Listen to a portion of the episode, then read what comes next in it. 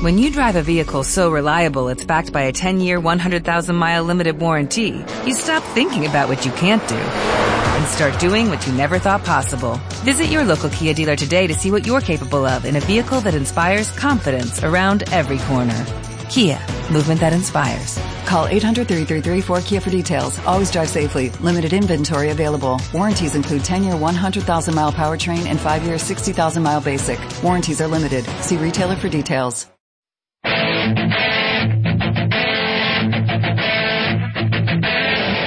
Comienza Keep Pushing, tu podcast de Fórmula 1.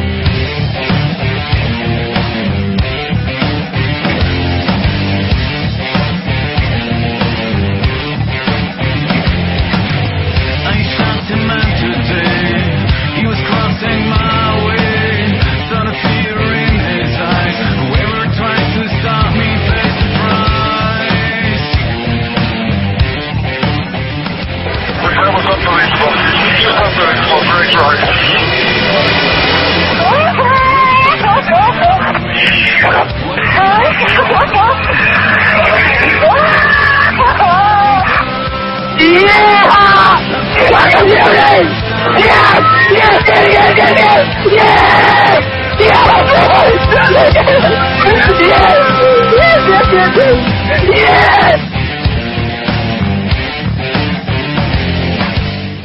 this is Adrian Sutil from Force India Formula One team. Uh, You're listening, keep pushing.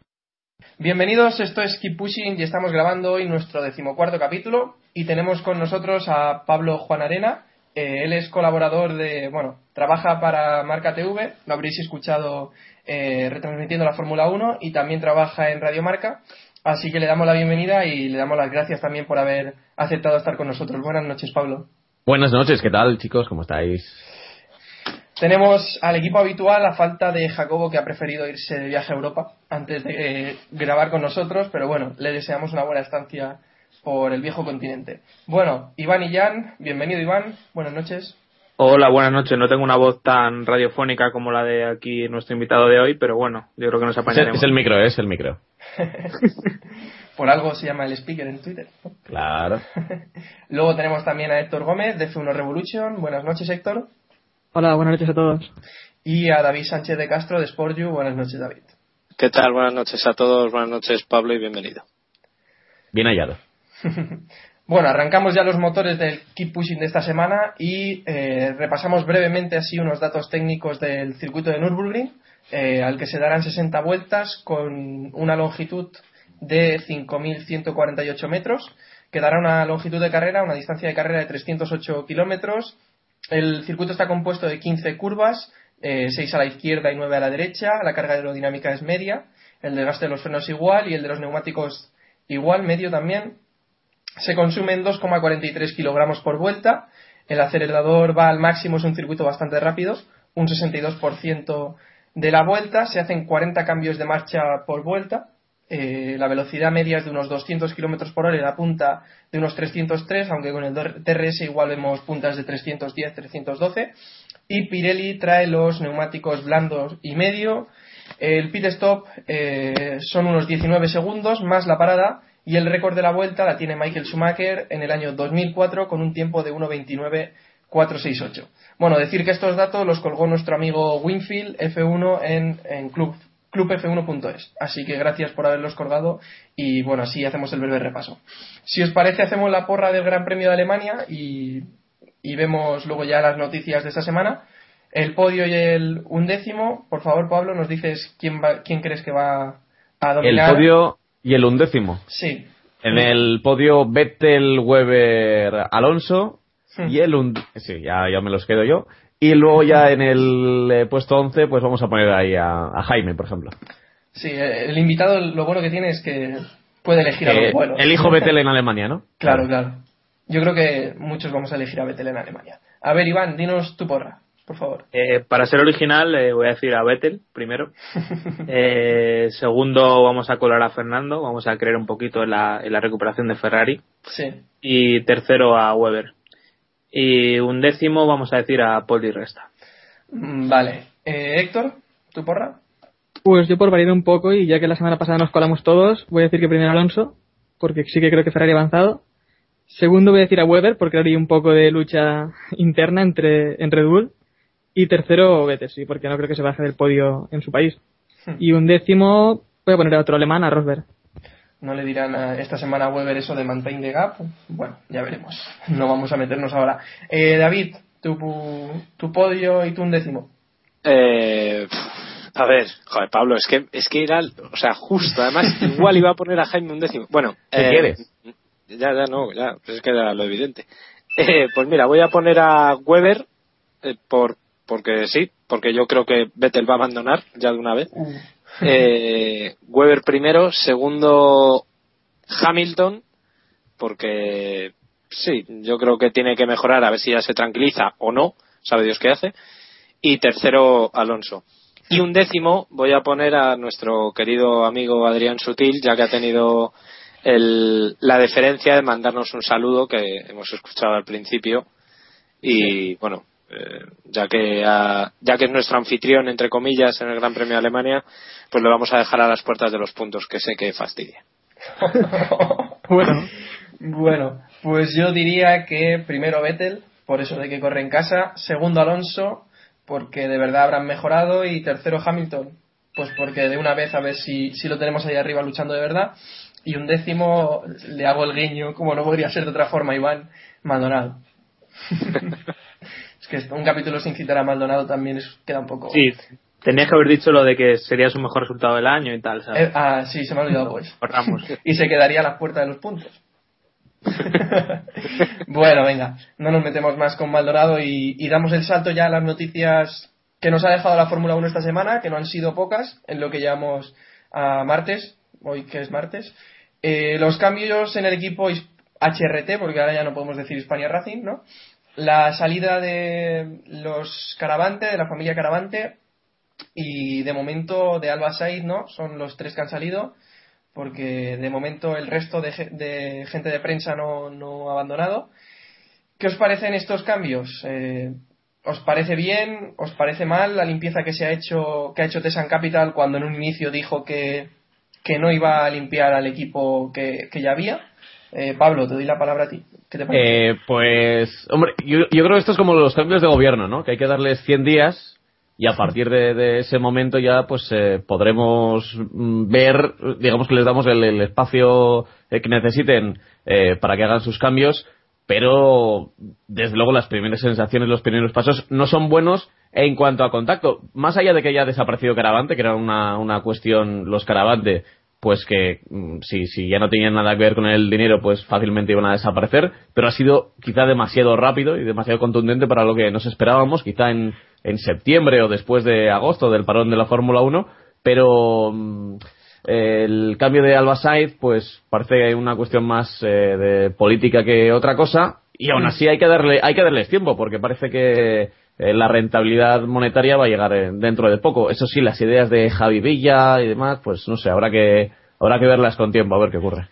Sí, yo creo que más lo que, lo que nos ha dolido ha sido la salida de Alba porque, bueno, la teníamos ahí, la verdad es que ha acercado mucho al equipo, a la afición española. Yo creo que todos teníamos bastante buena imagen de- del equipo y, y gran parte de culpa de que tengamos esa buena imagen eh, es de Alba, ¿no, David? Sé que tienes una buena relación con ella y, y A mí, sinceramente, eh, cuando me llamaron ayer para contármelo, blasfemé, digamos, vamos a decirlo finamente, ya que la semana pasada lo tuvimos que poner en explícito el podcast, vamos a intentar no soltarlo esta semana, pero digamos que me sentó muy mal, pero me sentó muy mal sobre todo por Alba, porque posiblemente es la que menos se lo merecía de, por lo menos de lo que yo conozco, eh, del equipo. Eh, me ha parecido muy mal las formas. Yo estoy con Pablo que hay que darles 100 días, ¿no? Como los gobiernos, me parece muy acertado, que hay que dar- dejarles saber cómo avanzan, pero es que en 15 de esos 100 días ya han echado a los que en principio no iban a echar Sí. y han demostrado que les importa más el, la posible mala imagen que se pueda dar a la que a la que realmente se va a dar, la que tenían, ¿no? Eh, no han dado tiempo ni siquiera a, a que Alba conozca a sus jefes, a sus nuevos jefes, ¿no? Eh, la salida de Caravante era cuestión de tiempo. Si no era ahora, iba a ser a final de temporada, sí o sí. porque evidentemente ya se había quedado en una posición muy testimonial y que apenas iba a aportar nada a- al equipo, por lo menos en cuanto a decisiones, ¿no? Porque se había quedado como un socio minoritario, como socio fundador exactamente, ¿no? Sí. y, y evidentemente contradecirse en 15 días es que en la nota de prensa ponía claramente que mantenían a la dirección y al equipo. Es que si no lo hubieran dicho, pues no hubiera pasado tanto, entre comillas, ¿no? Es que se, se- se ataron ellos mismos los machos, ¿no?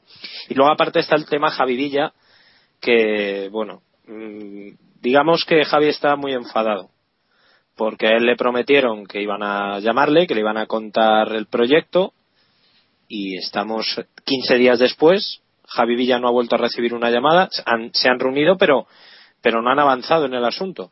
Lo último que sabe el piloto es que, que sí, que le tienen que prometer el, que le tienen que enseñar el proyecto para el año que viene y que quizá a lo mejor tal vez se monta en el, el- en el Hispania algún, algún viernes, en el HRT Sí, mejor dicho. Se hablaba que a partir de Hungría podría subirse. Ya te digo Sí, yo sí. que Hungría no. No, no. Pues mira. Pues Seguro que no. Eh, El tema de Alba, se- no recuerdo ahora quién lo dijo por Twitter, pero es que Alba estaba ligada con, con Hispania y eh, Tesan Capital ha querido romper con Hispania totalmente, por eso también ha cambiado el nombre. Eh, no ha cambiado el nombre totalmente porque no le ha dejado la FIA, pero querían llamar. No, no, eso, es- eso es muy complicado, ¿eh? Lo de cambiar el nombre. De hecho, Hispania tampoco se llamaba Hispania. En televisión y en todo el mundo anglosajón lo llamaba HRT.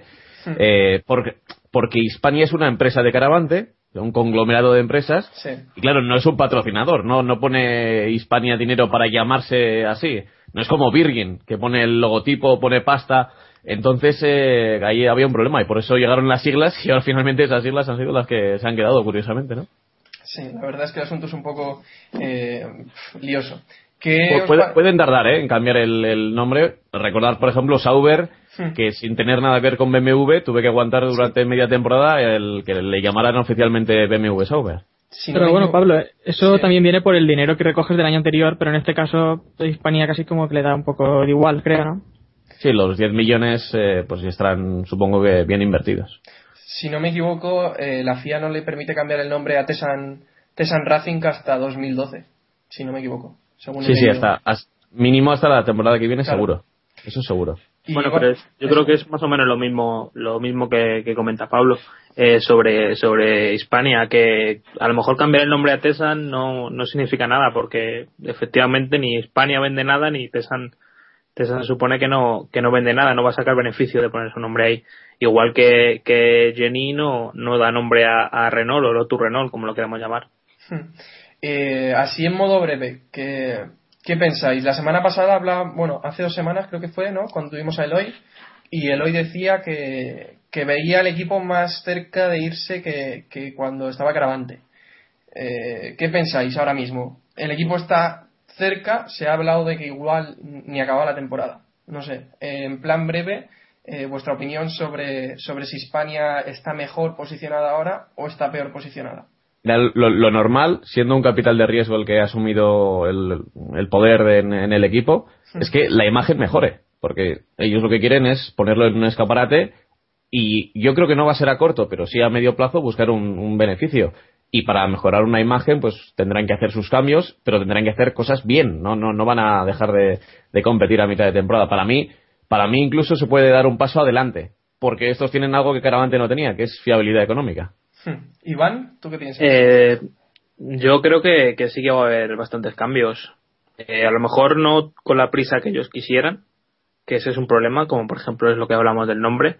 Eh, pero está claro que, que la sensación del equipo es, es que Coles, por ejemplo, el grupo de, de Coles no está haciendo bien, bien su trabajo y, y querrán buscar gente que, que sí que le pueda dar ese salto de calidad al equipo. Si hay financiación detrás y si apuestan en serio por este proyecto que parece que es lo, lo que quieren hacer. Y, pero el tema está en que, en que el equipo, aparte de los temas de comunicación y logísticos y demás, está en manos de Coles. O sea, todo lo, lo que son los coches y, y el, y el hacer correr esos coches es, es labor de Coles y es muy complicado largarle, largarle de ahí porque, por ejemplo, ya sabíamos que Caravante y compañía querían, querían tenerle fuera, pero es, es una labor, una labor muy complicada. También creo Coles, que... por lo que yo sé, perdona Héctor, por lo que yo sé, claro, lo que pasa es que posiblemente todo haya cambiado con este, con la no- los nuevos dueños, tenían contrato esta temporada solo y no tenía ni muchísimo menos asegurado su futuro, de hecho estaba fuera.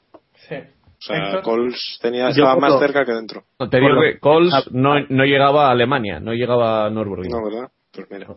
Y es este domingo. Pues igual se ha salvado con los nuevos propietarios. Eh, Héctor, ¿qué decías? No, que eh, bueno, ahora ya sabemos que el equipo ha sido comprado para, para vender en un futuro por, por más precio, ¿no? Eso ya está bastante claro. Sí. Y como veis también, eh, Red Bull parece que ha querido deshacerse un poco de todo Rosso, lleva hace ya tiempo que se están escuchando rumores de que quieren venderlo. ¿Cómo veis, no veis posible una venta de Hispania o de HRT ahora mismo a, a Red Bull para ser el segundo equipo? Como Yo esto lo veo muy ahí. complicado. ¿eh? Yo Hombre, tampoco. Si hubiera una posible venta de Toro Rosso, quiero decir. ¿Pero qué? Es que- ¿Vender Toro Rosso para comprar Hispania? No, yo no lo veo, vamos. Me parece muy complicado. Es muy, que- muy complicado. Eh, sobre todo porque Toro Rosso tiene la estructura que, no tiene. Claro. Además que... que está sí, formada, o sea, que, y que ha dado éxito en el, en el pasado. y que el mismo las mismas pérdidas que da Toro Rosso las, las va a dar Hispania, básicamente. O más porque Hispania todavía no tiene una base hecha, como decía Iván. Pu- Puede haber un paso de HRT en las próximas semanas que sea adquirir las instalaciones de, de Epsilon Euskadi, que ya sabéis que eh, se ha ido a la quiebra, a pesar de sus buenos feelings nunca ha llegado a tener un equipo competitivo y se está mirando que, que en ese concurso de acreedores, ahora que ya hay una fluidez de, de dinero, podría haber una, una base en Vitoria, en lo cual ya financiaría bastante más el proyecto, que recordemos que Caravante no ha conseguido darle una base en, en, en, en dos años. Y eso que estuvo primero en Murcia, luego Valencia, luego Barcelona incluso, y al final nada de nada. El problema... Sobre, Sí, eso.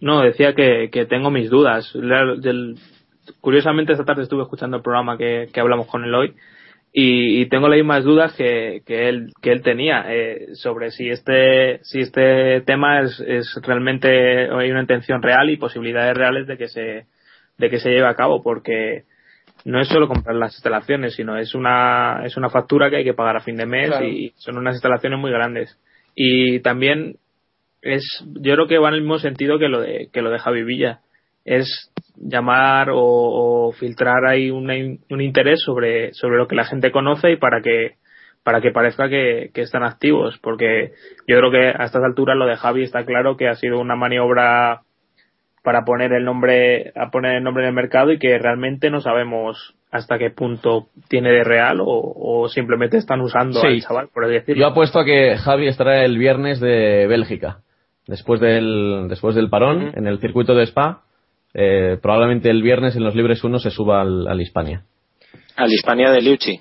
Al HRT, Claro. sí, al de Lucci, al de Lucci. Al de. Lucci. Porque con el contrato que firmaron José Caravante y Colin Coles sin que subiera nada Tesan, sin que supiera nada Tesan, Es que eh, pues eh, Ricciardo tiene que estar ya siempre en todos los libres y en todas las carreras. Y bueno, ya para ir cerrando tema Hispania, eh, ¿qué os parece? Ha surgido hoy una información de que mm, Chandok, no, eh, Kartikeyan se podía volver a subir al Hispania. Eh, no sé si le dais validez. En, en India sí, en el Gran Premio de India, ese, Sí, sí, eso sí que se había comentado al principio, pero claro, los contratos de la Fórmula 1 ya se sabe que pues, Hoy lo que se están, hablaba- están dentro de una caja fuerte y nadie entra. Sí, hoy lo, hoy lo que se hablaba era que, que se subirían los libres de, de Alemania como mm, entrenamiento de cara a India. Pero bueno, yo lo hablaba, me lo comentó Adri Mancebo y yo le decía, pero es que de aquí a India queda todavía muchas carreras. O sea, lo que entrene ahora poco le servirá. Es que eso es cuestión de tata. Yo creo que eso es depende de la presión, porque claro, como decía Pablo, depende mucho de los contratos. Es que ahora mismo yo ya no sé. A ver, Tesan también está atado hasta cierto punto por los contratos que firmaron antes Colsi y, y los Caravantes. Yo no, no sé hasta qué punto puede llegar Tesan, romper un contrato que tenga palabrado con, con Kartikeyan o con Tata para que, se monte el, piloto indio de aquí a tres carreras o antes de la India o en fin, la verdad es que ahora mismo es que está la cosa muy complicada. A mí es que no sé ahora mismo cómo juzgar a Hispania o a HRT, jo, es que todavía era muy Hispania, a HRT porque, claro, a mí primero me ha pillado de sorpresa lo de ayer. Ya después de que lo de ayer se han contradicho a lo que habían dicho eh, hace dos semanas, Sí. eh, ¿cómo reaccionas a partir de ahora? ¿Te crees lo de lo de Villa? ¿No te lo crees? ¿Van a ir para atrás? Lo de hay muchísimas dudas. Yo es que ahora mismo estoy lleno de dudas en torno a, a HRT y sobre todo me preocupa porque estaban muy cerca de coger a los al Team Lotus. El objetivo era el décimo puesto, a ver, muy cerca, entendedme, Muy a cerca, poco que fallara, sí, ¿sabes? Pero que lo tenían, entre comillas, fácil. A poco que, joder, estaban mejorando, parecía que ya Virgin estaba superado, bueno, más o menos, y el Team Lotus estaba cerca. Ahora, no sé hasta qué punto Eh, podemos bien, David, confiar. pero Tú Sí, tienes muchas dudas, por ejemplo, ¿no? Tú tienes bastantes dudas. ¿Y cuántas dudas debe tener Javi Villa, por ejemplo? Que él mismo cree que es mejor eh, subirse ya al monoplaza, subirse al Hispania en entrenamientos. Si A mí él me dijo ayer que no tenía prisa. Que él está con el World Rally Car, o sea, con el World Rally Car. con, el, bueno, con el Mundial de Turismos ¿Turismos? y que está que le está centrado en el Mundial de Turismos, pero claro, que en el momento en el que le digan súbete al Fórmula 1 se va a subir, pero que también, o sea, quiere algo fijo, quiere un proyecto. Pero vamos, él se sube los viernes pensando en que el año que viene va a ser titular. Porque si no, no tiene mucho sentido. Ahí Sí, está la pienso duda. yo. Ahí está la duda. Bueno, pues si os parece cerramos ya el asunto Hispania. Bueno, sí, sí. Solo un pequeño detalle. Hmm. No, qui- no quiero ser malo, ¿eh? No quiero ser malo, pero bueno, hoy he llamado a Tesan Capital, al Sí. teléfono que aparece en su página web. Me han dado otro teléfono, otro contacto, de al parecer de una de las agencias que les llevan la comunicación, porque yo quería saber con quién tenemos que hablar, ¿no? A partir de este momento con el equipo de la Fórmula 1, ya que no está Alba, bueno, pues ten- tendríamos que hablar con alguien, ¿no? Sí. Y en, eh, eh, en esa agencia, que no sé ni cómo se llama, porque no me dieron el nombre, solo el teléfono, eh, llamé y había alguien que, que sí, que me quería echar una mano y que quería, y dijo, sí, pues yo te puedo echar una mano, te puedo decir a ver quién está dentro del equipo y tal. Y, y cuando íbamos hablando ya un rato, me dijo, pero, pero vamos a ver, eh, ¿cu- ¿cuándo es la próxima carrera? Ay Dios, ay Eh, Dios. Esto es eh, alguien, o sea, no quiero, yo te digo que no quiero ser malo porque lo, lo podría haber puesto en, en Twitter enseguida diciendo, fijaos, tal, porque no, en realidad no es alguien de Tesan, o sea, es la agencia de comunicación que lleva lo del capital de riesgo, o sea, que de Fórmula 1 y de deporte tienen que ser, igual no saben nada, lo mismo que igual es el tendrán teléfono que te han dado.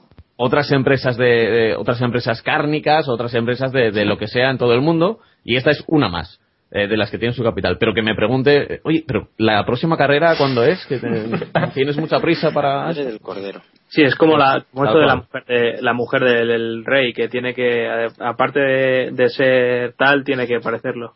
Tiene que parecerlo, pues ni, ni...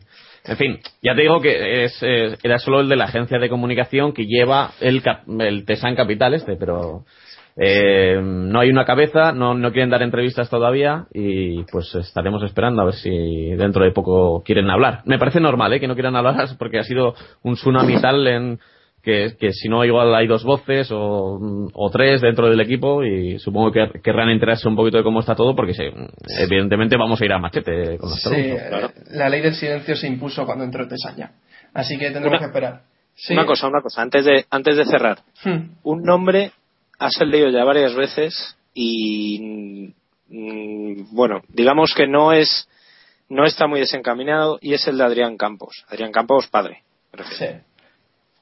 Adrián Campos fue el que salió de, bueno, digamos, peleado entre comillas con, con Caravante eh, y Adrián Campos está ahí.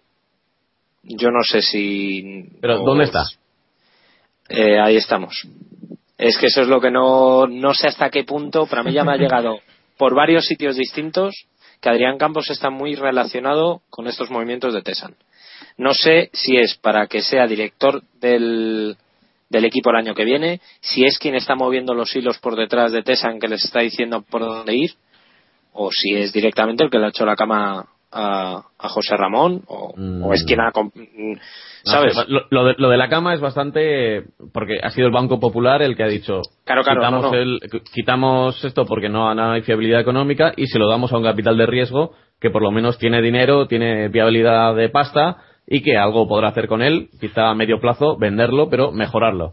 Pero a mí, por ejemplo, también me dijeron que estaban los de Meta o antiguos de, de Meta, recordemos que aquel Sí. equipo que era Campos Meta y demás, Y he preguntado, eh, incluso a algunos pilotos que llevan meta, y me dicen que, que no saben nada y que incluso que, que sería raro porque hay pilotos que pertenecen a meta que, que no son Javi Villa, precisamente. Sí que, sí que el entorno de Javi Villa está metido en lo de Tesan. Cuando decimos el entorno hablamos de management y estas cosas. Sí. Pe- pero eh, puede que haya alguien de meta, eh, pero no, no he conseguido saber quién. Y lo de Adrián Campos, eh, sí que he leído hoy eh, varios, varias columnas diciendo que esto era un proyecto, que Adrián Campos. Bueno, en en realidad Adrián Campos también tiene la culpa de que en su momento tomara las riendas José Ramón Caravante. Exacto. Está claro. Eh, estuvo al principio y, y como con muchos proyectos que, el- que le han pasado a Adrián, pues se, ha- se ha quedado sin, sin, sin suelo económico en muchas ocasiones. Ya le pasó con el Mundial de Turismo, se le pasó, bueno, pues incluso este este año con la Superstars. No, yo apuntaba más en en la línea de que a lo mejor estuviera ejerciendo un poco más de asesor. Mm, hombre, apareció Luis Pérez Sala Ah, eh, claro. el otro Sí. día en Silverstone. Sí, que, en cierto. principio era la imagen. Claro. Pues volvemos a lo que decíamos, que igual Pérez Sala llevará a Dani Juncadella Pérez Sala, digo yo, o por lo menos lo sería, sería una opción más razonable para el año que viene que, que Javi Villa, que ya había dejado los monoplazas y se había ido al turismo. ya. No sé, no sé, estoy ahí divagando. Sí, no, no, esto es una lucubración. Sí, el caso es que es que suenan muchos muchos nombres, todos todos bastante conocidos, por así Sí. decirlo, en el mundillo y, y parece que no sabemos por dónde tirar y tampoco ayuda el equipo que el equipo no publicó nada. ¿sabes? yo Yo creo que es, sí, yo creo que lo que decía antes también Iván, que el equipo está rodeándose un poco de nombres, de compras e instalaciones de Racing Engineering, no sé, cosas que no suenan para ir aumentando un poco la expectación y El valor del equipo. Sí, estamos de acuerdo. Yo creo que eh, Hispania, bueno, HRT, lo que va a hacer va a ser coger cuatro nombres importantes, digamos, las instalaciones de Epsilon, ahora tienen a Cuquerella, ¿no? Que es bastante conocido también así en, en el mundillo. Que Eh, ya es patrón de yate, por cierto. Noticia de últimas horas. ¿Ah, ya sí? es patrón de yate. Sí. Lo, ha, lo ha puesto en su Facebook. Ah, pensaba que ibas a hacer en su Twitter y te iba a No, decir que todavía el. Twitter no. Todavía no la estreno. Todavía no lo estrena. Y bueno, yo creo que si Campos entra, podemos ver que, que eso, que quieren subir el valor del equipo y acabar vendiéndolo con cuatro o cinco nombres importantes dentro del mundillo. No sé, yo lo, yo lo de Campos no, no lo veo, pero, pero puede ser, porque con, con, con el silencio que lo están llevando todo podría pasar cualquier cosa. Y bueno, si os parece, cerramos diciendo que ahora mismo parece que en prensa se quedan María Serrat y, y Naira Suárez. También está por ahí un chico que se llama Bruno. o- Bruno, ¿no? Sí. Y bueno, veremos. Han vuelto las chicas alemanas que estaban al comienzo de Campos Meta, Ujú. Que dejaron el equipo, porque María, por ejemplo, era más de marketing, de relaciones externas, de cuando llegan los invitados VIP y demás. Entonces yo no sé quién está exactamente en, en prensa, yo creo que estas chicas alemanas igual, no lo sé, ¿eh? no lo sé.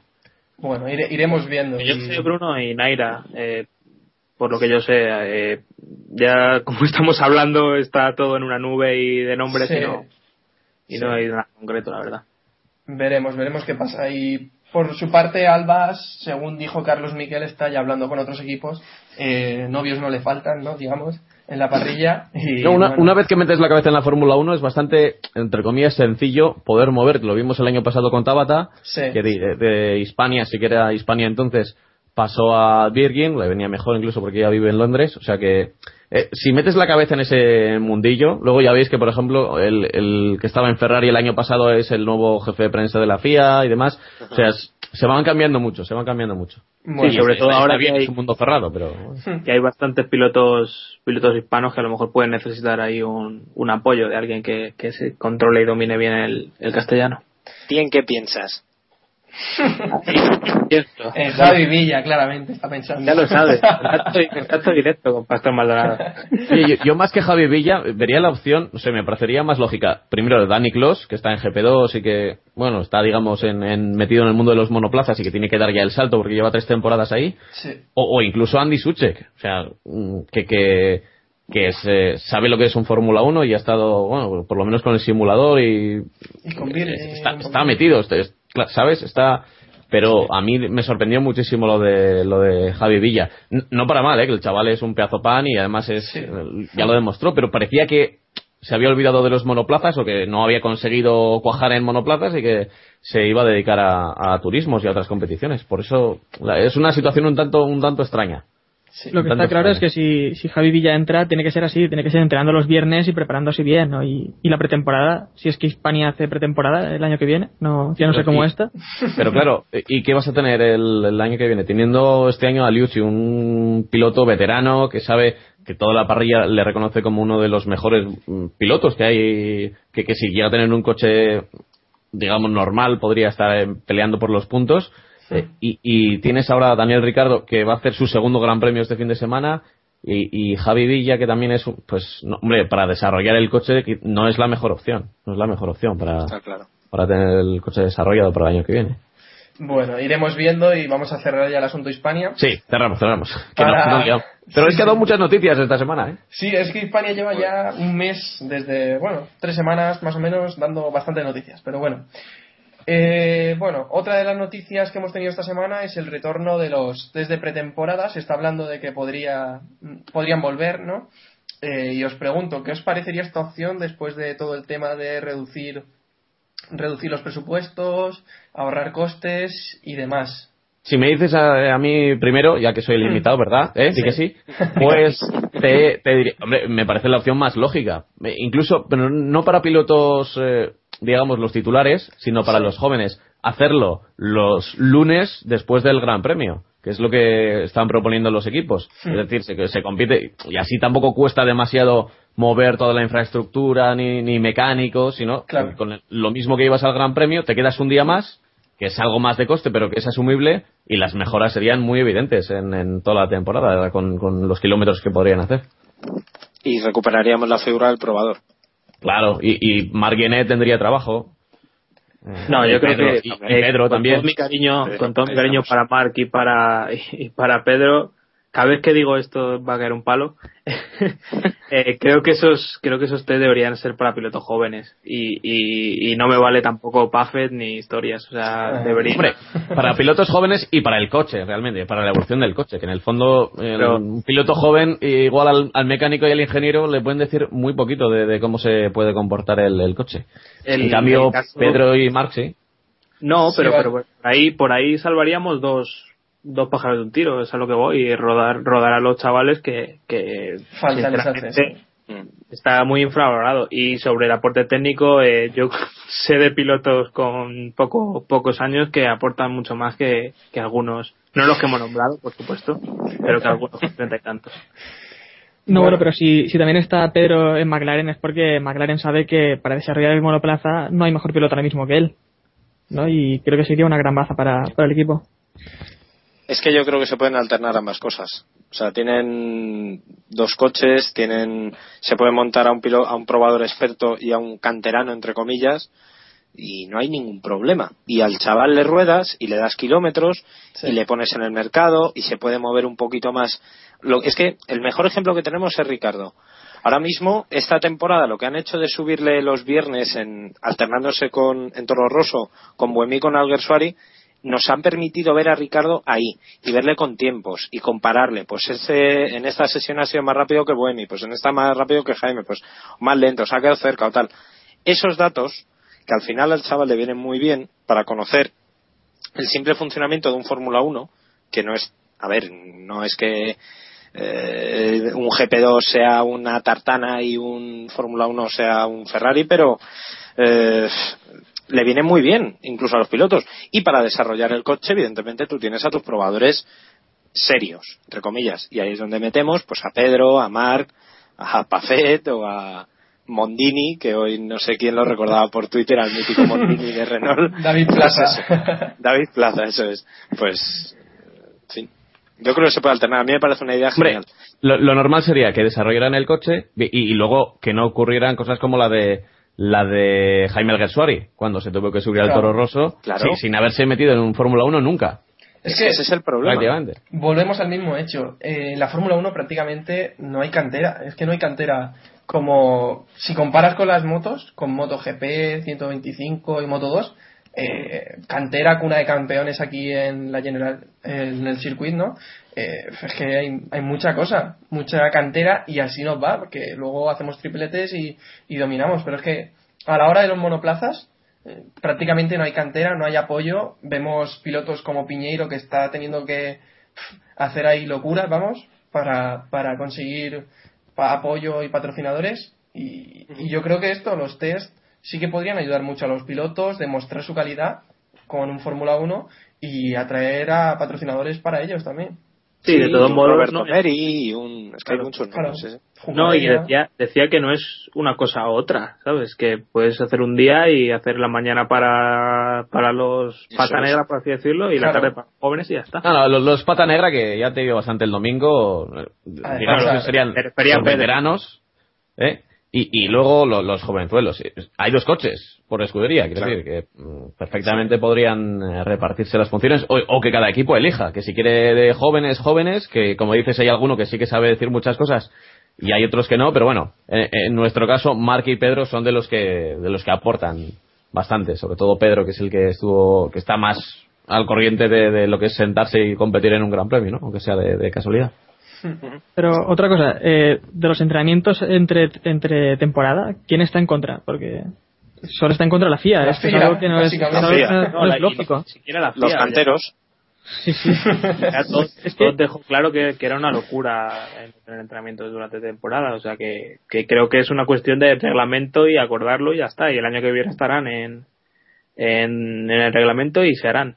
Espero Sí, yo creo que se han puesto ya el cinturón durante unos años y ya se han dado cuenta que necesitan, necesitan algo además con las nuevas variantes que están ahí en el horizonte de, de motores y, y demás, eh, ya es que ha llegado un momento en que la evolución o meten mucho túnel de viento, que es casi mm, bastante más caro que, que hacer un Sí, que sí. hacer un test. Entonces eh, se están dando cuenta que prohibieron los test, pero que el, el presupuesto se está yendo por otros sitios. Y que, y, que, y que luego se soluciona el problema de los pilotos jóvenes que nunca han, han subido a un, a un Fórmula 1. Y luego el túnel de viento, tenlo bien, bien reglado, Claro, no te pasa claro, lo que le pasó claro, a Ferrari, claro. ¿no? Si en el fondo es hacer lo de Abu Dhabi, lo, lo que van a hacer cuando Claro. acabe la temporada, pero pero hacerlo pues Cuatro veces al año, cinco veces. cuatro veces al año sí perfectamente pues eh, los circuitos que sirven más para testear no que son más mixtos pues los de siempre pues Barcelona eh, si vuelve no sé cuál sería otro Barcelona Silverstone y alguno más Sí. y ya está Héctor, decías. No, sí, claro, que eso iba yo también, que el ahorro, eh, ¿qué ahorro tenemos aquí? Porque los equipos se siguen gastando sus dinerales en simuladores, túneles de viento, para comprar sus evoluciones, que al final son mucho menos rentables y fiables para los equipos. Porque muchas veces hemos visto que un equipo lleva sus piezas al circuito y luego resulta que no funcionan. Pues todo eso es tiempo perdido que se podría ¿no? minimizar con, con entrenamientos durante la temporada. Claro. Pues sí. Bueno. siendo todo muy caro eh siendo todo muy caro Sí, es que yo creo que, Sí, no, no. que esta historia de que McLaren tiene 500 millones de euros y se tiene que gastar 300 no se la cree nadie. O sea, esos 200 se los van a gastar en, en lo que sea. Y si no, se los van a gastar en Coca-Cola para los, para los VIPs. Y si no, en el, en el edificio del Pado. En el, en el motorhome, ¿no? Como Red Bull, a ver motorhome. quién hace ¿no? el motorhome más grande. Esto es una competición en todos los aspectos. Bueno, si os parece, valoramos la idea que tiene también la FIA de poner cubiertas en los monoplazas para cubrir al, el cockpit. Eh, te dejamos empezar, Pablo. ¿A favor o en contra? Yo, yo estoy en contra. Eh, Pero por la esencia de la Fórmula 1. Vale que subes las, mm, aumentas la medida de seguridad, evidente que, que puedes recibir menos golpes. Pero, y ya lo siguiente, pues ponemos también carenadas las ruedas, o no sé. eh, a mí, yo, principal, me parece que mientras estén estas eh, velocidades, es decir, la Fórmula 1 que tenemos ahora mismo, no necesita un, un cockpit de carenado, por decirlo de alguna forma, o con, o con cúpula de cristal. No, no, vamos, me parece innecesario. Eh, Iván, por ejemplo, Sí, ¿qué yo estoy parece? totalmente de acuerdo con, con Pablo. O sea, vamos, me parece una cosa lógica y que, y que vamos, que cualquier piloto sabe de inicio que la, que la Fórmula 1 implica ese riesgo y es, y es así y hay que aceptarlo y, y nunca se va a lograr la seguridad plena y no creo que a día de hoy sea necesario simplemente porque haya habido dos, un par de accidentes desgraciados que, que lamentamos mucho y que es una vergüenza que, que- que- Dilo, hombre, que- dilo. no, es que es así, es, es una desgracia y, y ya está, pero es que todos sabemos por qué han pasado otras desgracias desafortunadas por, por cosas que, que no se podían prever y, y es así. Héctor. No, pues eh, es que además las cúpulas estas, para resistir eso, un golpe como el que recibió Massa, deberían ser muy pesadas. Y por lo No, tanto ya también... tampoco te creas. No sé si habéis, Eh, habéis en, el vídeo que hemos visto parecía, o sea, es más ahí un metacrilato, no sé qué tipo de, de material será, y, y resistente. Hombre, decían, se habría imitado lo de Massa y también el, el de Sena. Primero, yo no creo que el, de- el de Sena mm, se hubiera evitado, o sea, hay que irse al año 94 y, y, y ponerse en la situación de aquellos coches y cómo fue el accidente. Y el, el, de, el de Massa sí, pero es que el de Massa es una cuestión que no hemos visto tampoco eh, repetida en, en, en 10 años, 15 años de, de Fórmula 1, 20. El de masa pasa de cada 10 veces que se suelta una tuerca al coche delante, le, hubiera No. da- le da esa. Es que es. que suelte una tuerca, ¿sabes? Que tampoco es Claro, normal claro, que claro. suelten tuercas. Lo- encima el, el coche era el de, el de Barquelo, ¿no? De Sí, de sí. No, También recordar- Sí, Héctor. No, también recordar que hoy hace dos años que murió Henry Surtees también por un accidente Sí, neumático al chocar. Sí, a ese me iba a remitir yo. Pues No, yo... pero que es- ese quizás sería, eh, podría haber sido más evitable. Ese- Eh, con- sí, ese sí, porque ya vimos que fue la rueda que pues va directamente al hueco del cockpit y ahí pues poco pudo hacer el, el chaval. Sí, yo, yo sinceramente os llevo a la contraria. Para mí, todo lo que sea mejorar la seguridad de los pilotos, eh, creo que nos acostumbraríamos a ver esos monoplazas con, con cubierta, digamos, al igual que nos acostumbramos a ver el cambio. Yo veía vídeos de la carrera de 2007 y, y se me hacían extraños los monoplazas con, con esos alerones tan pequeñitos, ¿no? Y, y tanto apéndice aerodinámico. Yo creo que nos acost- acostumbraríamos a ver las cubiertas. Y te, digo una cosa, ¿eh? De- dentro de lo que mm, mi, mi explicación y tal de la Fórmula 1 antigua y tal, que tampoco pasa nada, o sea, que se le ponen, le quieren poner la cúpula, perfecto. También digo que seguro que hay otros accidentes que el piloto salió muy rápido del cockpit claro, y, y- y igual yo no sé cómo lo, lo, lo meterían por aquí. Vimos el otro día en los libres, no sé si lo visteis, eh, que a Weber se le fue el, la movida esta de seguridad Sí, que tiene sí. alrededor del cuello. Ah, Imagínate no que sale volando, igual es más peligroso si sale volando eso hacia el público o pff, no sé, o sea, o haría de vela si se levanta el la, la, la movida esa, esa cúpula, o sea que tampoco, o sea, tampoco, o sea, sobre el papel parece que sí, vamos, más seguridad y tal, pero eh, es que estos aparatejos van a 300 por hora y Claro, tienen un accidente y tienen que salir en 3 segundos, porque si no se quema, como el de Kovalainen, y no está ahí con el... Sí, con sí, sí. el- Digo yo que usarían algo similar a lo que se usa ya en Le Mans. Digo yo. Un sistema similar que se pudiera salir rápido también, no sé. Supongo que la CIA lo estudiaría. Y, Y seguro también- que Newey ya está buscando alguna mejora aerodinámica. No te quepa la menor duda. Eh, eh, Pero el que hizo para el GT5, ¿no? Ese mismo ya es un monoplaza de El, fútbol. ay, ¿Cómo se llamaba? El X1, X1, ¿no? X1. Es correcto. Que por cierto tengo- no lo tengo desbloqueado, que es imposible, joder. Qué infierno. Yo sé dónde Newey... Conducible ese coche, ¿eh? Te- te- no Yo solo en Daytona lo puede conducir. Bueno, No, pero Iwi eh, seguramente mira por los limpiaparabrisas, ¿no? Porque también estos monoplazas deberían llevar limpiaparabrisas. Si no, Sí. esa cúpula se llenaría de, de todo. Claro, Sí, sí, llevan. son- El problemas. por lo menos, sí que, sí que llevan. sí. Bueno, tendremos que ir viendo y, y Como observar. no fallan cosas, como no fallan cosas en la Fórmula 1, pues imagínate, Bueno, otra, excusa más ahí para, para los pilotos. Sería la lista de abandono quedaría muy bien, la verdad. No me iba limpia. Tenía un mosquito, ¿no? Pegado en la... Al Gersuari, al Gersuari lo usaría seguro. Joder, ya le dimos el palo al Gersfari, que hoy íbamos bien, coño, hoy no, que íbamos a darle. Bueno, un saludo, que- Jaime Umbrat. Algún día nos escuchará y, y veráis. Vale. Y nos, y nos denuncia, ya te lo digo yo. Está- acabamos en el Si no te han llamado, si no te han llamado Samuel, es que no. Yo no he puesto mi teléfono por ningún sitio, ¿eh? En cuanto hagan una llamada, abandono aquí. Me voy a las Bahamas y ya está. Ahí estamos. Con el dinero que habremos sacado. bueno, si os parece, pasamos ya al último tema de este capítulo. Y es que Montechemolo ha, dicho estos días que mantiene a la pareja Massa Alonso de cara a 2012. Sabemos que las palabras de la Fórmula 1 se las puede llevar el viento, pero, pero no sé. No sé qué os parece. Tú lo has dicho.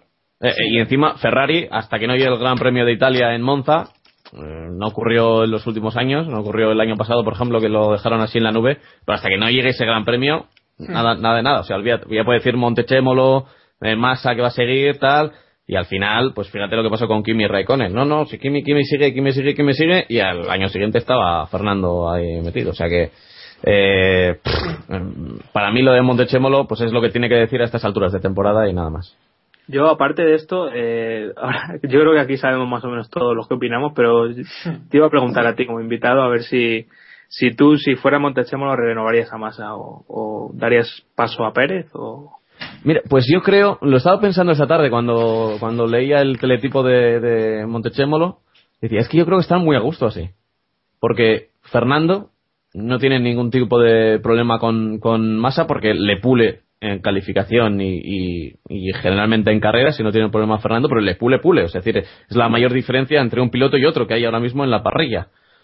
Y, y Felipe Massa no levanta demasiado la voz tampoco. Ahora, eh, esta temporada está muy calmado porque sabe que lo está haciendo, que no lo está haciendo bien, que no está ahí peleando por, por el título, ni siquiera por meterse en el podio. Entonces yo creo que esta situación, oye, tal como están las cosas con Red Bull, yo creo que le, le viene bien una situación de tranquilidad entre los pilotos para salir hacia arriba. Tú imagínate que metes ahí a, a un fiera que se pelea todos los días con Fernando y, y estas cosas ya sabemos que eh, al al final pues ya, ya vimos cómo acabó en McLaren eh, cómo acabó la cosa en McLaren. Yo creo que la situación ahora es tranquilita y incluso te diría históricamente así como McLaren siempre ha buscado mucha competitividad entre los pilotos en Ferrari cuando ha ido bien ha sido cuando Michael Schumacher ganaba y Barrichello estaba calladito. A su lado y ya está. Y Era un buen escudero, un buen Sancho para el, eh, para el Quijote y, y ya está. Y, y- y yo creo que Massa cumple ese papel. O sea que si sigue otro año más, mm, yo lo vería bien. Claro, si me dices como piloto, si solo hubiera un piloto para ganar, lo quitaba de ahí, ponía a Sergio Pérez o subía, bueno, había en chino que lo está haciendo fatal este año, pero Sergio Pérez, por ejemplo, ¿por qué no se merece una oportunidad en, Ferrari dentro de poco? O, o- o cualquier piloto, ¿no? Se había rumoreado un- unos, cuantos, ¿no? Ya han salido unos cuantos para Ferrari. Pues sí, pues si es por piloto para ganar, lo cambiaría. Pero si es para el equipo y para mantener la paz y que Fernando pueda ganar fácilmente y, y sea y sol- solo se centre en ganar y no tenga que pensar en su compañero, pues lo dejaba. Yo, Sí, Pablo, yo no estoy de acuerdo en, yo no estoy muy de acuerdo en eso porque creo que Ferrari y Alonso sí que tienen un problema con Massa y es que Massa no resta puntos a los rivales y eso también es en gran Ahí, ahí- ahí tienes razón, ahí tienes razón. Sí, ese es Ahora- el, el- matiz que Barrichello quedaba segundo detrás de Michael. Claro, claro, a eso Claro. voy, sí, que, creo que- eh, que- tú decías que Barrichello sí que iba al lado, ¿no? Iba al lado de Schumacher y era escudero, escudero y lo protegía de los, de los rivales. Pero en este caso, por ejemplo, ahora mismo Alonso, bueno, podría, ¿no? En caso hipotético de que Vettel se retirara en muchas carreras, por lucha por el Mundial. Y Massa debería ser ese escudero que le ayudará a restar puntos a los rivales, pero eso yo dudo de que vaya a ocurrir. No resta y no suma para y no suma para la lucha de escuderías, que ya sabéis que es muy muy importante para los equipos, que hay 100 kilitos de dólares para el Sí. ganador. que imagínate lo que está haciendo Red Bull este año con esos 100 kilos que gana el año pasado. Pagar a Niwi. Sí, yo decía mí. que Básicamente. existe ese mito de que, de que Barrichello estaba muy, muy lejos de Schumacher y que no le ganaba nunca, pero si repasas los datos, eh, más de una vez y más de dos le, le, le ganaba, o sea, a lo mejor de cada cuatro o cinco carreras sí que en un par de ellas le Claro. Y las otras le frenaban, vamos. Eso, eso no lo hace masa. O sea, es que está, es prácticamente imposible. En, en las salidas, las salidas sí que Massa sale bien, pero yo no sé qué le pasa en la vuelta número 5, que trae en un problema y, y, y a partir de ahí pues pierde bastante, pierde bastante. En la vuelta número 5 siendo optimista, Pablo. Sí, sí, pero no, pero por ejemplo, salidas que sí la que primera curva Se refería a la curva número visto, 5. eh, En Valencia hemos visto que, que ha salido incluso mejor que Fernando este, este año. Sí, sí, sí, sí, sí. Pero pero luego mm, te paso por línea de meta, pues mm, no sé, no sé qué le pasa, pero no tiene ritmo de carrera. No sé si seguirá con problemas del accidente o. También hay que tener hecho, en cuenta que sí, Yanto, eh, el hijo de, de Yanto del que le lleva, y bueno, en fin. Yo- Sí, y- ujú. Sí, David. También lleva, también lleva al jovenzuelo, o sea que en cualquier momento hace el cambio de cromos. Sí. No, yo decía que antes citábamos el accidente y tú mismo lo decías, desde ese accidente Felipe nunca no ha vuelto a ser el mismo. No es que antes fuera un hipercrack, pero joder, antes por lo menos estaba ahí en la Sí, terna. Ahora mismo En está muy 2008, lejos. en 2008 estuvo a punto de ganar el mundial a Hamilton. Fue campeón durante unas curvas. Durante Bueno, hecho, metros se celebró como si fuera campeón, sí, pero sí, sí, sí, sí. Pero que es que, por eso te digo, no sé, yo ahora mismo, la decisión que ha tomado Montechemolo, estoy de acuerdo contigo, que es, es la que, bueno, pues es la que tiene ya que... te digo que no es una, a mí no me parece que sea una decisión de estas de, No, de no, comunicado decirme no. oficial de Ferrari, ¿eh? No, no, no, no, no, no, no, hasta que no digan... Eso, es que yo hasta que no les vea en el, en el primer gran premio del año pasado, yo siempre que hablo de esto, me acuerdo de lo que le pasó a Pedro en Arrows, y es que hasta que yo no les vea en el monoplaza montados para tomar la salida, no sé, No, no. del primer gran premio. o a Román, eh, O a- eh, eh, a Román, a, eh, que fue confirmado por mm, por Force India, A Roldán. a Roldán Rodríguez, A y que Roldán fue confirmado, a Román decía yo, eh, que fue confirmado por Force India en Brasil y, y confirmado, es decir, no, no es una cosa, no, confirmado con comunicado. Y sin embargo, pues eh, no le vimos nunca en la Fórmula 1. Pues mira. Yo hoy veía un vídeo del Gran Premio de Alemania 2007 en Nürburgring. No sé si os acordáis de aquella lucha entre Alonso y Massa en las últimas cinco vueltas. En la que al final se tocaron y bueno, Alonso luego se cabreó bastante. La ha recordado, Se la cara, decía. La ha recordado Massa en el vídeo que han colgado esta tarde en, en su página web. Hay unas declaraciones y creo que hablaba de, de esa lucha, no la del año pasado eh, que, que fue en Hockenheim, ¿no? fue en otro circuito donde llegó la famosa frase aquella de bueno, la frase, la- frase de la temporada que le acompañara eh, Fernando es más rápido que tú y ya está. Y, y, y, bueno, dice que ojalá ojalá sea con un final diferente. Yo Es es, lo que ha dicho Massa esta tarde. Yo es que veía la lucha no, sé si recordáis, pero Massa se defendía, vamos, como un jabato. Alonso le tocó, le costó dos vueltas y al final con toque incluido lo adelantó. Pero es que si recordamos algunas carreras de este año o del año pasado, volviendo a lo que decía Pablo, realmente el accidente a Massa le ha, le ha costado mucho. Eh, porque ante Massa, pues más o menos sí que se defendía. A ver, no era Heifel que cerraba todas las puertas, pero sí que se defendía más o menos de forma decente. De todos modos, este año es, es más complicado defenderse. Eso lo tenemos que tener claro y meternos en la Eso sí, cabeza. pero- pues, esa más diferencia entre los neumáticos. Y te, y te pasan como un avión. Si Sí, no, no, no, le hubieran dejado a Weber, eh, Weber hubiera pasado como un avión en plena recta a Vettel. O sea, no tiene más. No estamos en Imola 2005, por ejemplo. Por ejemplo. Sí, que vaya carrera también. Y por último, os decía que era el último tema, pero no. Eh, me ha recordado ahora Iván, se me había pasado a mí. otro, otro. Se me había pasado a mí que, bueno, desde Williams están presionando a, a la FIA para. Bueno, desde Williams. ¿Fue Parr quien habló? ¿O Sí, Adam Sí, Parr. Adam Parr. Adam Parr fue el que habló para con la FIA para fomentar el uso de las nuevas tecnologías, de Internet, de YouTube, sobre todo, para acercar la Fórmula 1 a los, a los aficionados, cosa que yo creo que nos parece bien a todos, ¿no? Que- Ahí estoy más perdido yo, ¿eh? Yo no sé si tengo una opinión muy, muy, muy clara, porque claro, con todo lo que pagan las televisiones, las radios, las que pagan, son, son pocas. Pero- la bulla.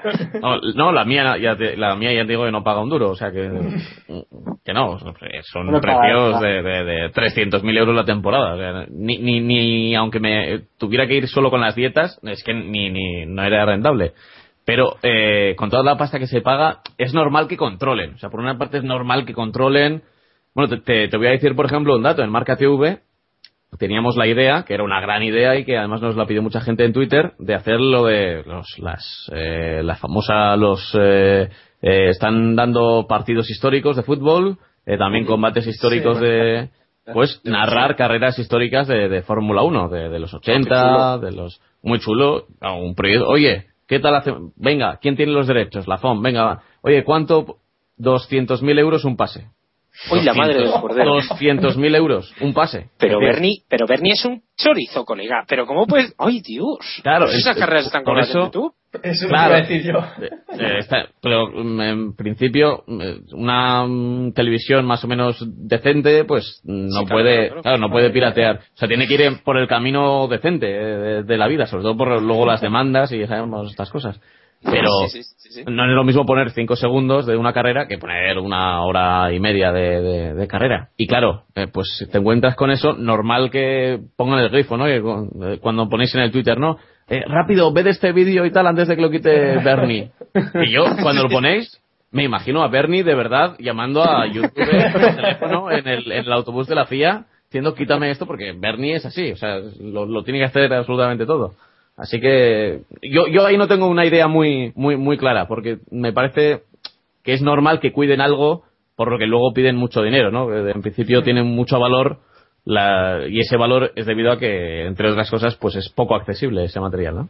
¿Quién fue el, el cantante que radiografió, bueno, que filmó todo el monoplaza, creo que fue de McLaren, y lo subió a su cuenta de YouTube hace dos semanas? Ay, sí, creo. ¿Quién fue? En Canadá durante... Sí, que luego, lloviendo, sí. que luego Bernie le, le metió el Ice-T. paquete a McLaren porque, bueno, pues fue Ice-T, no, no sé quién es. Ice-T. Sí. Sí, sí, sí, creo que sí. Pues- sí que. No sé, no sé si me estabais oyendo. Sí, sí, sí, lo estábamos oyendo. Pues luego, eh, según, eh, bueno, no sé dónde se dijo que Bernie había metido el paquete a McLaren por haber dejado grabar esas imágenes. Sí, les, les había llamado la atención. Eh, no, yo, no sé yo. Sí, yo quería quería comentar algo. Es que eh, creo que nos estamos centrando un poco en, en el tema televisivo y creo que hay muchas más muchos más campos que en lo que se puede explotar la Fórmula 1. Y aparte, bueno, de momento no tenemos queja del live timing por el por el Bueno. momento cuando se queda. Por quejarnos no podemos Re- quejar. recomiendo, y, y lo sabe muy bien David, la aplicación de, de Apple de la Fórmula 1, que el otro día la- vivimos el Gran Premio con ella y, pff, y nos ayudaba un montón, ¿eh? Cuando entraban a boxes... Cuidado que, y de cuidado que Android. Van es de Android, ¿eh? de Android también. También está en Android. Sí, sí. Ah, no lo sabía. Ah, pues, pues tam- también Sí, sí. para, para todos.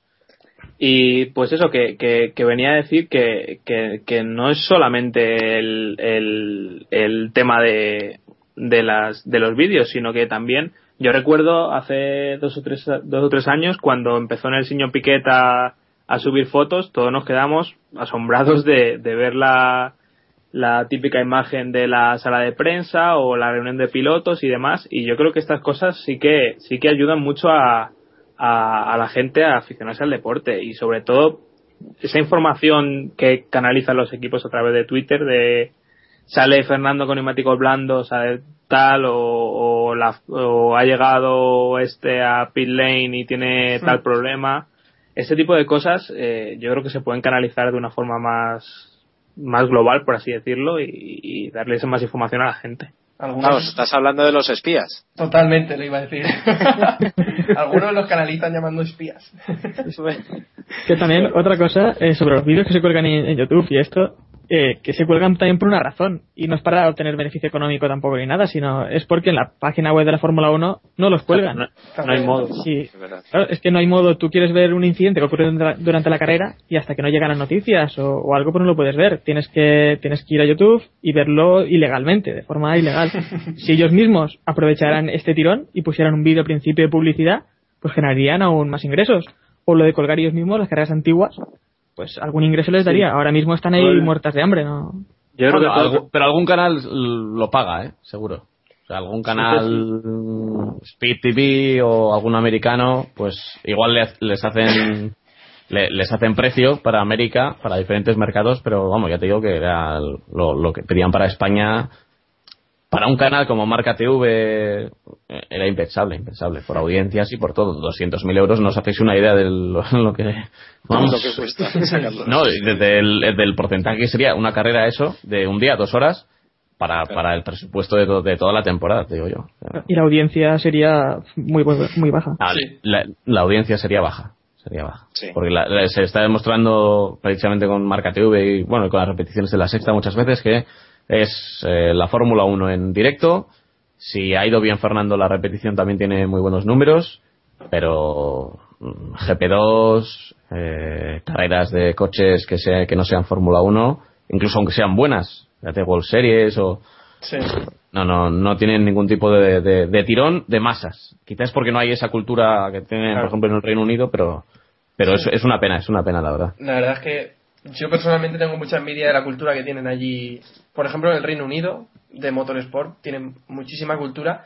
Y, por ejemplo, un, compañero de Twitter, no recuerdo ahora quién fue, que dijo que, había ido a, Silverstone y que el sábado a primera hora para ver ya GP2, GP3 y, y todo, eh, ya estaba el circuito lleno. Aquí vas a Valencia a ver la GP2 y estás tú y cuatro más en la grada.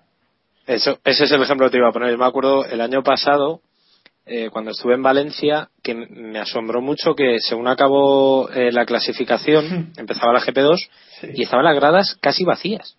Pero casi vacías no es que hubiera cuatro cuatro grupos o sabes o grupos no no casi vacía es casi vacía que es que había dos personas en la grada de, de meta y me sorprendió muchísimo porque joder además fue una, me acuerdo que fueron unas carreras No, las, las lo GP2, metieran. Vamos, mucho mejor que, que en cuanto a espectáculo que los de la Fórmula 1. Totalmente. Era- además, de hecho, yo creo que era en este último Gran Premio que fue aquella pelea, no me acuerdo ahora mismo entre qué dos pilotos, sinceramente, pero que fue espectacular. No, Pero eran y, Vietoris, sí, y otro, no me acuerdo. y- Sí, no me acuerdo. Y, Pero también- joder. Sí, sí, También, eh, David, que por ejemplo, en 2008, en el Gran Premio de Europa, Samuel y yo también estábamos allí, Sí. y la gente, cuando, cuando Alonso se retiró en la primera vuelta, hubo gente que empezó a irse.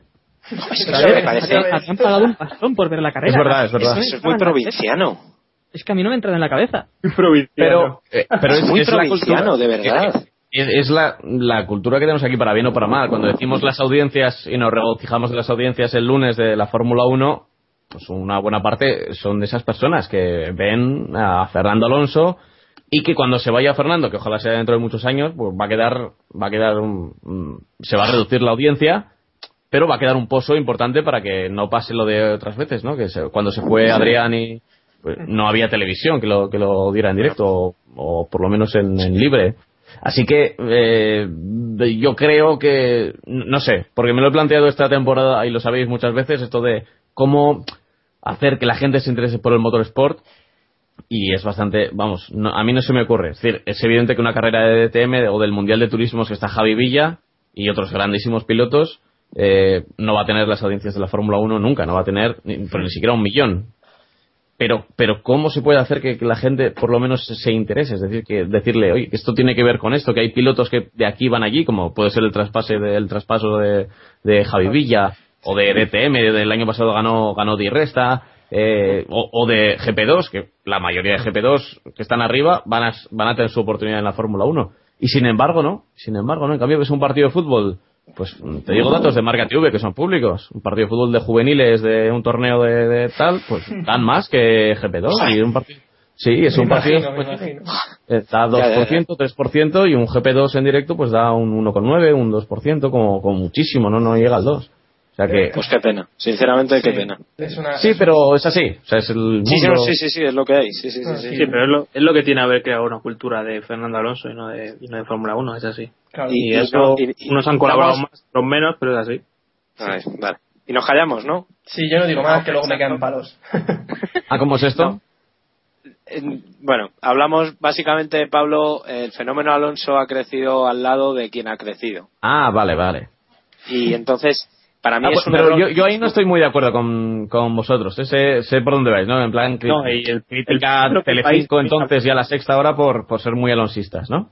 Claro, es que a mí me parece que en su momento estuvo muy bien porque, joder, conseguimos que en este país se vieran carreras 5 millones de personas que vieran una carrera de Fórmula 1 que hace 10 años o hace 12 años era impensable. Pero es que ese, ese paso no se, ha llegado, o sea, no se ha llegado a superar.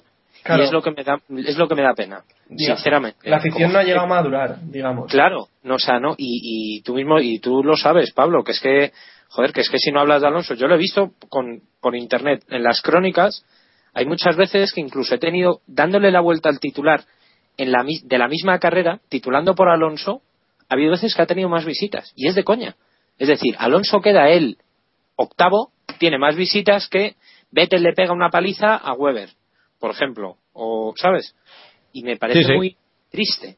Sí, sinceramente. pero es que, eh, ya no es Lobato o tal, sino el, este país tiene esa cultura de, de abrazar a esos, a esos deportistas icónicos y, y ya está. Y lo, lo estamos viendo ahora con Contador. eh. Yo creo que es más la cultura, ¿eh? que es una cultura, entre comillas, futbolera. Es decir, si, Claro, si claro. hay una final de la Copa de Europa, fíjate, la Champions, final de la Champions, entre el Inter y el Manchester United, eh, no tiene tanta audiencia como si juega el Barça. Es evidente, o, o si juega el Madrid. Es, es de cajón, ¿no? Porque hay mucha más afición detrás y tal. Pues algo parecido en el fondo pasa con, con Alonso. Tampoco le tenemos que dar muchas vueltas. Lo que pasa es que eh, también el fútbol de primera división eclipsa mucho segunda, segunda B, aunque es el deporte rey.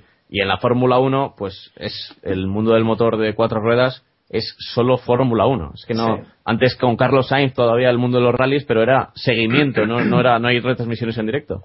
Pero pff, eh, es, es una, es una pena. Pero yo creo que se debería empezar por, por des- desde abajo. Es muy complicado lo que decir, ¿no? De, de- en Telecinco en la sexta, porque hay que, ¿qué vas a hablar el fin de semana si no es de Alonso y encima en el 2005 y en el 2006?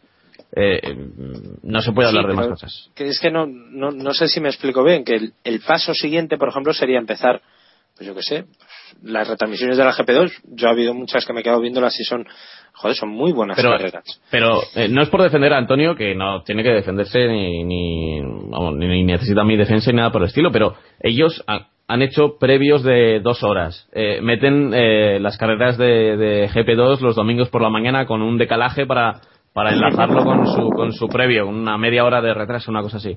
Bueno, Sí. oye, pues eh, es un esfuerzo también que estar ahí con, con Danny Kloss, que está ahí Nira con el micrófono y tal. Y, Sí, y- sí, sí, y- os digo sinceramente, desde dentro de, de la televisión, lo poco que he salido este año, que esfuerzo, el esfuerzo del satélite y ya solo de lo que cuesta, eh, y para la audiencia que tiene, es, es bastante. O sea, es, es un esfuerzo muy importante de, de medios y de, y de hacer eso que no les da tanta audiencia como, como podría ser otra cosa. El, el previo, la última hora, sí, sí de audiencia, pero GP2, por ejemplo, el domingo podría ser perfectamente sustituible y sin embargo ahí siguen apostando, ya sea, me diréis, es por contrato. Eh, las, lo- las tardes, las carreras de los eh, sábados por la tarde tenían que darlas por contrato en la sexta y, y decidieron no darlas, decidieron no darlas, pagar una multa a la FOM porque era obligatorio por contrato, pagar una multa por la poca audiencia que daban. Es decir, preferían pagar la multa a, a tener que dar la carrera de, de GP2 del sábado. El domingo ya, digamos, va enganchando a la gente de la Fórmula 1, pero el sábado, claro, rompía toda la parrilla de, de la sexta. Y no daba audiencia, o sea, sí, era todavía audiencia, pero daba muy poquito. Daba mucho más la película de sesión de tarde de los sábados. Así que, eh, eh, en ese sentido, el, el esfuerzo que, que, que hizo Telecinco y que está haciendo la sexta, no es, vamos, yo creo que es de, de alabar, ¿eh? Deberíamos estar con, con sus pegas, que las tienen, pero deberíamos estar bastante agradecidos al, al asunto. Y, no he dicho nada de marca TV, ¿eh? No quería que. Yo debo ser, yo debo ser iluso, pero creo que mucha gente que ahora mismo está aficionada sí que se quedará. No los, no los 5 millones que comentaba David, pero creo que mucha gente, eh, no creo que cuando se vaya Alonso vaya a haber tampoco una gran No, yo, caída. va a haber ¿eh? una base, eh, yo creo que las tres cuartas partes de la gente que lo está viendo, yo creo que se va a quedar. Principalmente porque también Alonso ha dejado pilotos y, y ojalá siga una escudería española. Y, o sea, la gente Y ya ha habla de, mucho camino, sí, sí, sí. habla sí. de neumáticos, habla de aerodinámica, la Sí, gente sí. ya tiene una, una cultura, aunque sea muy básica, y decía Fernando Alonso en la rueda de prensa, en, que esto lo repito mucho, pero es que mm, me han parecido las mejores palabras de Alonso en la temporada 2011, cuando se le estaba preguntando por los escapes, en la rueda de prensa, una, a una rueda de prensa, una sala llena de periodistas, los especializados en Fórmula 1 de, de- de España, que estaban ahí en Valencia, le, le dijo, de este tema y de otros no sabéis ni el 10%. Y mejor que no sepáis más porque vais a acabar liando a la gente. Claro, hubo, por un lado, indignación por parte de algunos periodistas diciendo, bueno, oye, déjame a mí, mm, tú que sabes si yo sé o, si yo me entero y tal. Pero por otro lado, claro, es que como el, el mundo de la Fórmula 1 es el secretismo absoluto y, y cualquier cosa que se haga no se dice en ningún sitio y si no se pegan en la rueda de prensa oficial de, de Silverstone entre Wismar y... No nos enteramos de nada, no verdad. nos enteramos. O sea, si, si no llega a ser por sorteo Red Bull contra McLaren en la rueda de prensa, no nos enteramos de, no, que uno tiene un, so- un escape soplado de no sé qué, que el, el caliente, que el Mercedes va al 50, que el otro. Entonces, eh, es un mundo tan complicado el de la técnica que ese no vamos a ser capaces nunca de entenderlo, pero yo creo que la gente ya tiene una base en España de, de neumáticos, de este circuito es tal, de curva rápida, de Sí. velocidad. Y eso yo creo que se va a quedar, vamos, para, Ojalá. para, Hay que comparar- para, para siempre. Sí, sí. Hay que comparar Ojalá. lo que la gente sabía, la mayoría, ¿no? Eh, en general sabían Sí. hace unos años y lo que se sabe ahora. Ahora pues ha crecido también y, y seguirá creciendo hasta que Alonso se retire y una vez se retire pues yo creo que mucha gente se quedará porque ha visto también que la Fórmula 1 no solo es que hay un español o, o dos también con Alguersuari, sino que hay mucho más y a la gente espero que le haya gustado también. Y también Ojalá. decir que, que la Fórmula 1 eh, para abrirse también más al público, volvemos al mismo tema, debería abrirse más también Internet y darse a conocer bien al aficionado y ver realmente cómo es el mundo este, ¿no? Sí, no es cierto. Pero Bernie le dicen internet gratis o bueno, ah, tampoco. Ahí tiene que sacar tajada fuerte ahí. Bueno, los- gratis, gratis no, porque si, pu- si pusieron las carreras estas que he comentado de hace unos años, de hace unos años, eh, y pusieron un vídeo al principio, pusieron publicidad, yo creo que ganarían más dinero que ahora mismo. No sé, bueno, sí, puede ser que Speed las compre y, y esto, pero no sé. Teniendo el tráfico que tiene la web de la Fórmula 1, yo creo que sí. Bueno, sí. Si os parece cerramos ya el capítulo prácticamente. Iván, que no sé qué querías comentar. ¿me has Sí, que nada, una noticia rápida que vamos corriendo. Eh, que me dicen mis espías que va que va a correr Robert Kubica a prueba privada, que va a hacer pruebas privadas antes de, de subirse al al Renault y que, y que va a hacer unas pruebas con, con un monoplaza de hace dos años en, en otoño para probarse. Así que bueno, una buena noticia para cerrar. Genial. muy buena. Grandiosa noticia para cerrar este eh, capítulo 14. Bueno, recordamos dónde podéis seguirnos en twitter.com barra kppodcast, en iVoox, en el blog keeppushing.wordpress.com, en iTunes somos keeppushingf1, podéis seguir recomendándonos allí, y en el Facebook, facebook.com barra keeppushingf1, y bueno, recordad que los jueves a las 8 de la noche sonamos en Radio Alicante Sport, que podéis seguirlo en alicantesport.com y nada, esperamos que también nos escuchéis por ahí. Bueno, Pablo, pues muchas gracias por haber estado con nosotros. Oye, me lo he pasado fenomenal, ¿eh? Igual he hablado demasiado. Es que a veces Nah. empiezo a hablar y hablo demasiado. No, hombre. Di que no. No pasa Me nada. suelto, ¿eh? Bueno, yo, yo- eh, Ahora espero- el editor que se lo trabaje. Oye, espero, espero que estéis ahí viendo los libres, que este fin de este viernes también me tocan, en Marca TV a las 10 y a las 2 de la tarde. Y además estará en el- los de las 2 estará Marco Canseco con nosotros. Así que- Perfecto, ahí te, ahí te seguiremos en Marca TV y en, y en Radio Marca también. Y luego ya el fin de semana en Radio Marca, claro. En el marcador, ¿no? Se llama el programa de. Eh, marcador GP, sí, lo variamos, eh, hacemos un guiño ahí al mundo del motor, pero bueno, como en Radio Marca el fin de semana es todo marcador, pues es todo deporte. No, no hay diferencia, o sea, si hay algo de deporte tú lo pones y ahí, ahí estamos. Lo malo, lo malo de ese programa es que los colaboradores no están a la altura, yo creo. Ya ves, No, ya y- y el otro día, uf, Ya te lo digo yo. Y el otro día, Chitos. cuatro payasos ahí, ya te lo digo yo. otro día solo, algunos fue solo a comer. Oh, no, no me, ni me- tengo que ir, Este- me tengo que ir este- para la salida y, y era la vuelta 20 y todavía sería ahí comiendo. Iván, que es que no se centra y claro, pues... Sí, ahora echarle la culpa al pobre Iván F1. Bueno. bueno, pues Jacobo, que supongo que nos estará escuchando, le mandamos un saludo y disfruta del viaje, anda, y no nos escuche mucho. Bueno, pues muchas gracias por haber estado ahí, eh, gracias por el anterior capítulo, que ha sido el más escuchado hasta ahora, y nada, seguiremos haciendo Keep Pushing al máximo y trayendo a nuevos invitados. Muchas gracias por escucharnos y adiós. Hasta luego.